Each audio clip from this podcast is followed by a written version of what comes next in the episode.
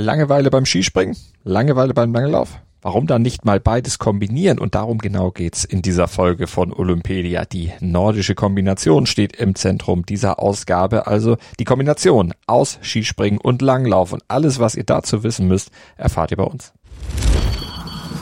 Olympedia, die akustische Enzyklopädie der Olympischen Spiele auf meinsportpodcast.de Nordische Kombination. Natürlich hat auch die nordische Kombination wie alle anderen modernen nordischen Skisportarten ihren Ursprung in Norwegen.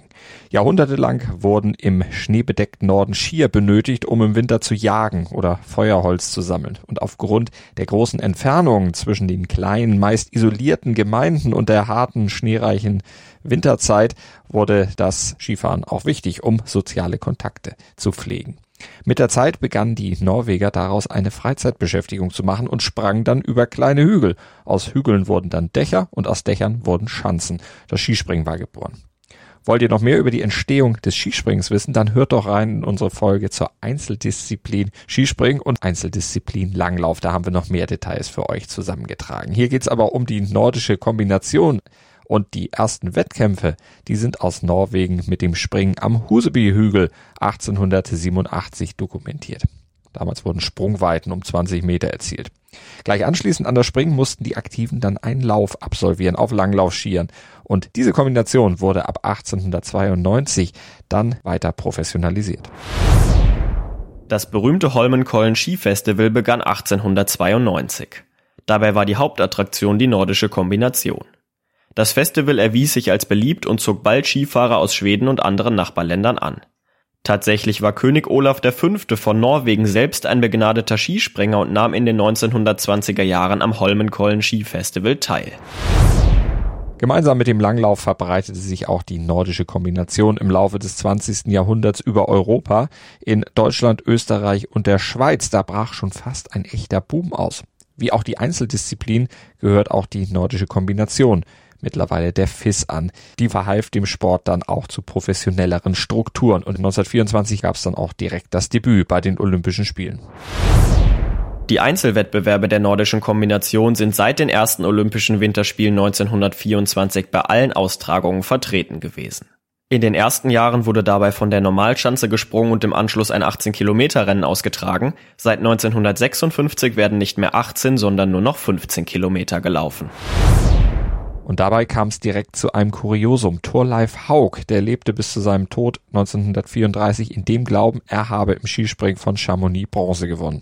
Erst 1974 stellte sich raus, dass man sich damals verrechnet hatte.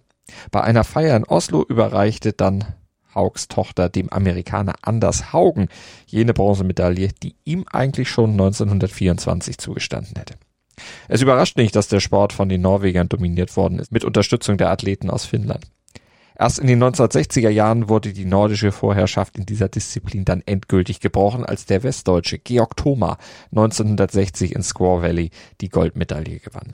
Er war einer von vielen Deutschen, die in der langen Geschichte der nordischen Kombination Medaillen ergattern konnten. Und das nach ganz unterschiedlichen Modi.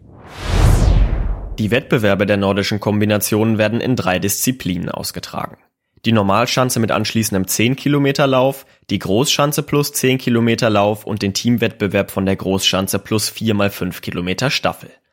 Beim Skispringen wird in allen drei Disziplinen nur ein Sprung ausgeführt. Gelaufen wird nach der Gundersen-Methode. Das heißt, die Weiten des Skisprings werden in zeitliche Abstände umgerechnet, mit denen in die Loipe gegangen wird. Der Sieger des Skisprings startet also als erster in den Langlauf und die anderen folgen entsprechend der umgerechneten Zeitdifferenzen. Wettbewerbe für Damen werden nicht ausgetragen. Deutschland steht hinter Norwegen auf Platz zwei der Medaillenwertung in dieser Sportart. Unvergessen natürlich die Spiele 2018, als in jeder Disziplin ein Deutscher die Goldmedaille gewann. Auf der Normalschanze, da war es Erik Frenzel, der Gold holte, von der Großschanze Johannes Rützek und im Team, da stand auch am Ende die deutsche Mannschaft ganz oben. Beim Einzelwettbewerb von der Großschanze gingen sogar alle drei Medaillen an deutsche Athleten. Erik Frenzel ist mit insgesamt bereits sechs Medaillen der zweiterfolgreichste Kombinierer aller Zeiten. In Peking könnte er Felix Gottwald von Platz eins verdrängen. Der Österreicher, der steht bei siebenmal Edelmetall. Die Kombination ist ein echter Medaillengarant zwischen 1960 und 1984. Da gingen fünf von sechs Goldmedaillen im Einzel an Athleten aus der BRD bzw. der DDR.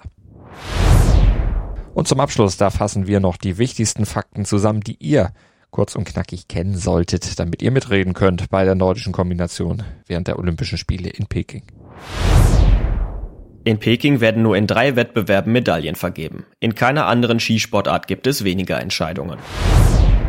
Der Wettbewerb der nordischen Kombination wird vom 9. bis zum 17. Februar ausgetragen. Die Wettbewerbe werden an zwei Austragungsorten im Shangjiang-Ku-Cluster stattfinden. Das nationale Skisprungzentrum wird den Skisprungteil des Wettbewerbs ausrichten und das nationale Langlaufzentrum den Langlaufteil.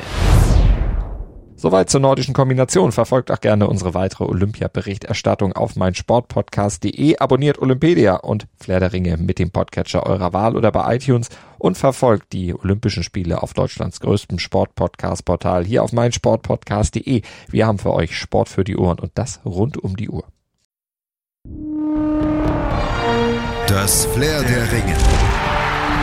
Der Podcast rund um die Olympischen Spiele auf meinsportpodcast.de. Schatz, ich bin neu verliebt. Was?